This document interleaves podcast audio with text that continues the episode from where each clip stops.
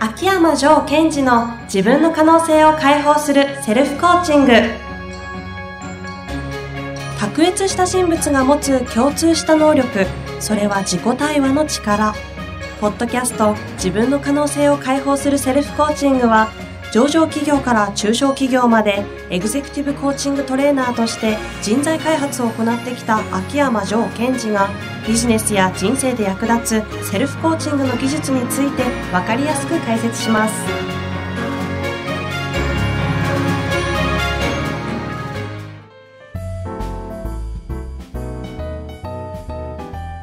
こんにちは、ナビゲーターの遠藤和樹です。秋山城賢治の自分の可能性を解放するセルフコーチング第28回。城さん、本日もよろしくお願いいたします。はい。よろしくお願いします。えー今日のテーマなんですが、前回、信念とは、はいもしくは信念の抽出の仕方か、うん信念をどう抽出するのかというお話を中心に教えていただいたんですが、今日はその信念を抽出したものの、なんか良くないなと思った時にそれをどう入れ替えるかとうん。いうお話を教えていただくとはいいうことでよろしかったですね。そうですね。はいではですね、えー、と、ちょっと事例を見ながら、こう、新しい信念を作るということを見ていきましょうか。いいですね。はい。えー、実はあの、先日、ある社長さんが来て、えー、こんなお話をしてました。えー、こう、自分の会社が、こう、新しく新規事業を立ち上げたいと。うんうん。で、え自分はその新規事業の方の立ち上げに注力したいと考えるから、自分が抱えているクライアントをナンバー2に譲りたいとよくありがちなケースですね。はい。ありますよね。はい。で、そういうふうに思ってるんだけども、なかなかナンバー2に譲れなくて困ってるといううんうん方が来たんですねうん。。はい。で、えーやはりその方のお話を聞いていくと、うんえ社長のある信念があるということが分かってたんです。それは何だったんですかね？えーその、えー社長さんは自分が起業した方なんですけども、はい。えー起業して8年間、その社長さんがすごいつ自分の強い意志で会社を引っ張ってきて、引っ張ってここまで成功してきたっていうこう自負があるわけですうんうね。んえーそこから、えー俺が引っ張ってきたから、ここまで来れたという信念を持ってるわけですよ。うん。うんうん。まあ、創業社長には多いと思いますけどね。うん。そうですよね。はいで、この、俺が引っ張ってきたからここまで来れたと。うん。すごい頑張ってきたので、そう思うのはもっともなんですね。ただし、それと同時に、うんということはですよ、その裏側です。俺が引っ張ってきたからここまで来れたということはう、ん。裏を取るとどういう信念を持ってるってことになりますか？俺が引っ張らないと、会社はうまくいかない、うん。みたいな感じですかね。そうなんです。で、ところが、俺が引っ張ってきたからここまで来れたっていうのはに意識的にはあったんですが、うんうんその裏の信念っていうのを自分では認識してないわけですよ。ああ。今言った、その、うん俺が頑張らないと、うまくいかないっていうことは、意識的には理解してない。そうですね。認識に上がってない。なるほど、なるほど。認識上がってないから、意識レベルではナンバー2に任せようと思いつつ、んうんいや、俺が引っ張らないとこの会社は持たないっていう信念があるので、信念は自分の行動に対して、えー許可とか禁止機能を果たし果たしちゃうので、うんうんうん。止めていくわけですよ。はあ。邪魔してくるんですね。そうですね。で具体的にえーどういうことをするかというと、えーナンバー2に任せると頭で思いながら、いや、彼には無理かなって先延ばししてみたり、うん。ちょっと任せてみて、少しでも良くない結果が出ると、あ、やっぱりあいつには無理だっていう判断をすぐしちゃうんですね。なるほど。すごい当てはまるケース、いっぱい思い浮かべますね。うんで、この彼としては、いや、僕は実際にはこう冷静な判断をしてると思いがちなんですが、それは先ほどの信念が影響して判断しているということです。うーん。なるほど。で、えーこのことがこう抽出されてきたので、えー社長にそれを提示したら、そういうところが本当はあると。意外とそういうのは社長さん認めるもんなんですか？提示すると。えーまあ、抵抗する方も多いですけども、多そうですよね。なことないって言いたいですもんね。うんうん。で、まあ、それをこう、暴いていく。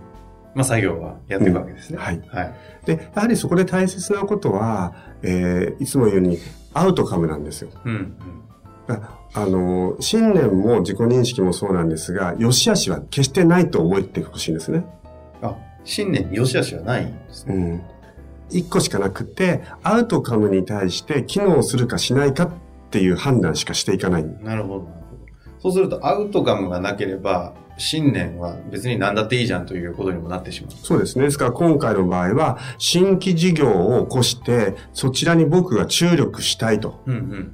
いうアウトカムがあるんだったら、それは機能しない。なるほど。確かにそうですね。でも今回は社長さんにどうしたいですかと。いや、僕は、えー、会社を拡大させるために新規事業をどうしてもやりたいと。で、それはナンバー2に任せますかあなたがやりますかって僕がやりたいと。うんうん。だとすると、この信念が邪魔になっちゃいますね、と。どうしたいですか？いや、変えたいです、と。いうことで、こう、彼の中でコミットしていくわけです。なるほど、なるほで、えー、じゃあ次にその信念を入れ替えるということなんですが、ど。はい。えー具体的にどういうことをやっていくかというとですね、うん今回の、そこの例の場合は、えーこの社長さんの信念の盲点というものを見ていきます。さらけ出すというか。信念の盲点。何ですか、それは。えーと、まず、この社長さんは、自分が引っ張ってきたからここまで来れたという信念を持っているということですよね。はい。はい。で、この信念の中には、実は2つの役割があるにもかかわらず、うん1つの役割だというふうに彼が認識しているのがわかるんですね。どういうことだろう？二つ役割があるんですか？はい。え自分が引っ張っていくということはどういうことかというと、はい一つは、えー組織全体の方向性を示したり、うんうん。こう、新しい仕組みの導入を進めるリーダーという役割があるじゃないですか。組織を引っ張っていこうというリーダーという役割。で、もう一個は、えー拡大していきたいってことは、売り上げを上げていきたいということで、まあ、売り上げを上げていくエースという役割があるじゃないですか。ああ、はい。でこの社長さんは今まで、えー二つの役割を自分一人で担っていたっていうことを認識していなかったわけですよ。うんリーダーという役割と、エースとしてお金を作っていく。はい。で、えーその二つの役割があるということを認識してもらえば、その認識にのっとって、えー新しい適した信念というものを作れるんですね。うんうん例えば、えー次のステージに対して、えーどういうのがいいですかと。例えば、今までと同じようにあなたがリーダー兼エースがいいですかと。うん。うんでそれとも、あなたはリーダーで、えー今までの既存のビジネスのエースはナンバー2がいいですかと。当然そっちを選びますよね。うん。うん。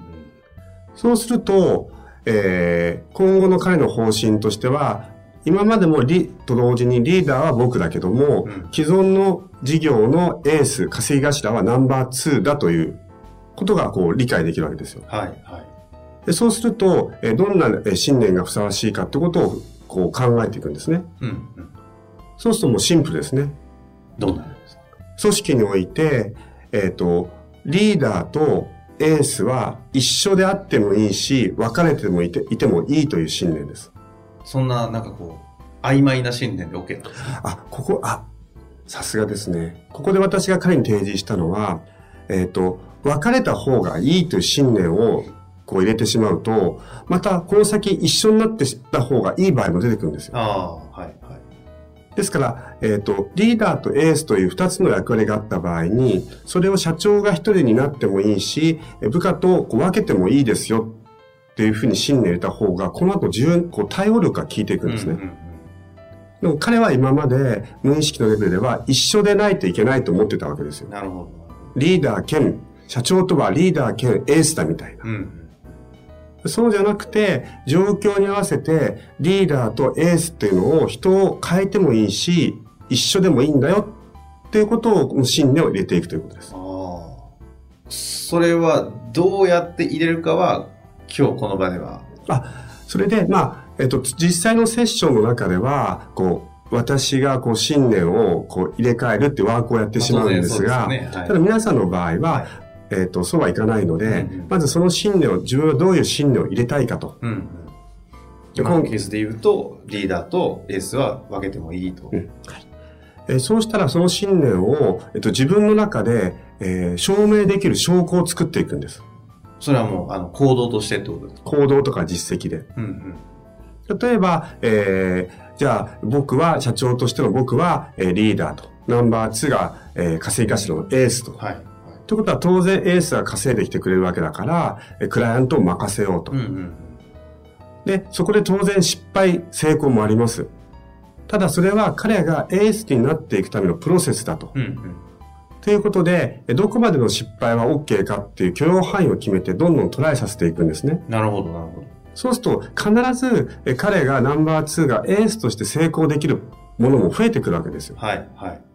領域さえ制限すれば、それは実績できそうですよね。そうですね。で、その時に、ちょっとでもうまくいったら、あ、やっぱり彼はエースとして成長しつつあるとか。うんうん。で、えそれから若干こう、ちょっと期待度、期待までいかなかったとしても、彼は今、エースとして成長しつつあると。うんうんうん。となると何が起きたかわかります？うまくいったら、エースとして成長しつつある。ちょっとうまくいかなくても、エースとして成長しつつあるっていうことのこう実績が取れるんですね。これってあの、よく言われるような、なんか、ポジティブシンキングとはちょっと違うんですか？ポジティブシンキングというよりは、こう、自分が今これから持ちたい信念に合わせて意味付けをしていくということです。ああ、そうかそうか。そもそも信念の作り方っていうのは、え起きた現象に対して意味付けをしていくわけですよね。うん。その意味付けっていうのを、あらかじめ設定した信念の意味付けができるように選択しちゃうだけのことなんですね。ん。まあ、そもそも信念自体が無意識のうちにそうやって過去の意味付けで作られていったものなんで、うん逆手に取ればアウトカムに照らし合わせると自分の都合のいいというか、機能しやすい信念を作れるってことなんですね。そうですね。で、えっ、と、その時にやはりこう、ある程度時間がかかってしまうこと、こともありますが、はい。でも社長さんにも同じことが言えるんですね。例えば、えっと、自分がナンバー2に任したのに、エースとして、うんうん。ちょっと言っちゃったと。口出しちゃったと。はい。時に、ああ、ダメなんだ、俺だ、じゃなくって、言っちゃったけども、えっと、自分は、えーリーダーとして、えー彼に任せるってことをトライしてる最中ですよね。うんうんうん。それが今できつつあるよねっていうふうに意味付けをしていくわけです。ほうほうほう。そうすると、え実はその成長という意味においては、その社長さん自身も、えー自分がエースとして彼に任せるためのリーダーになるっていうプロセスを経てるんだっていう感覚に入ってくるんですね。なるほど。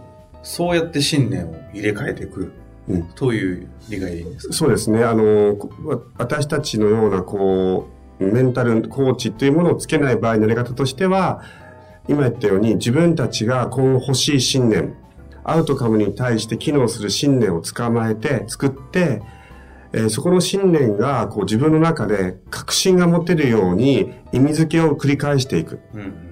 ということがすごい重要になってきます。はあ。今日ここまでですね、前回とわたって信念とはだったり、信念というものがどういうふうに機能しているのかと、そして信念の入れ替えについて教えていただいたんですが、えっと、ここまでで信念、最後ちょっと総括していただいて、はい。はい。あのーで、前回今回信念についてお話をしてきましたが、はい信念の中で一番重要なことは、今自分がどんな信念を持ってるかっていうことを認識するということが非常に重要です。まあそうですよね。まずは認識しないと入れ替えも何もできないですもんね。うんそして、その、結局自分がその無意識の信念で成功しているにもかかわらず、失敗してる失敗してるで自分を責めていくんですね。うんうんうん。そうじゃなくて信念通り動けてるなっていうことをこう認識して、じゃあその信念は自分にとって今後必要なのか不必要なのかっていうことを見ていくと、それこそこう自分の、えーこのポッドキャストのタイトルのように自分の可能性を解放していくっていうのは、自分の信念で縛られているものから解放されていくし、自分自身で必要な信念を自分の中に作っていけるっていうことになってきまうす。自分で自分を作れる。んですね、信念を通して。はい。信念って面白そうですね。本当信念はすごい、あの、私の中、そのマインドセットの中でも非常にこう、大きな役割を担ってますね。はあ、なるほど。信念、ちょっと、もうちょっと追求していきたいところですが、えっ、と、ちなみにですね、次回は、えーどういったタイトルでやるかっていうのは決まってますかね？えーそうですね。えーでは、えっ、と、次回に関しては、えーちょっと私が非常にこう、大切にしている、うん、えー自分を生かす天才たちっていうテーマでこう、仕事をしてるんですが、その自分の生かす天才たちっていうのはどういう人たちなのかっていうことのお話をしたいなと思ってます。なるほど。いいですね。一回ね、前回の時に、優秀な経営者たちっていうのは信念をガンガンこう自分のアウトカムに照らし合わせてどんどん入れ替えていけるっていうのも多分一つの天才の特徴なんでしょうけど、はい他にもいっぱいあるわけですね。はい。ぜひ楽しみにしております。はい本日もありがとうございました。はい。ありがとうございました。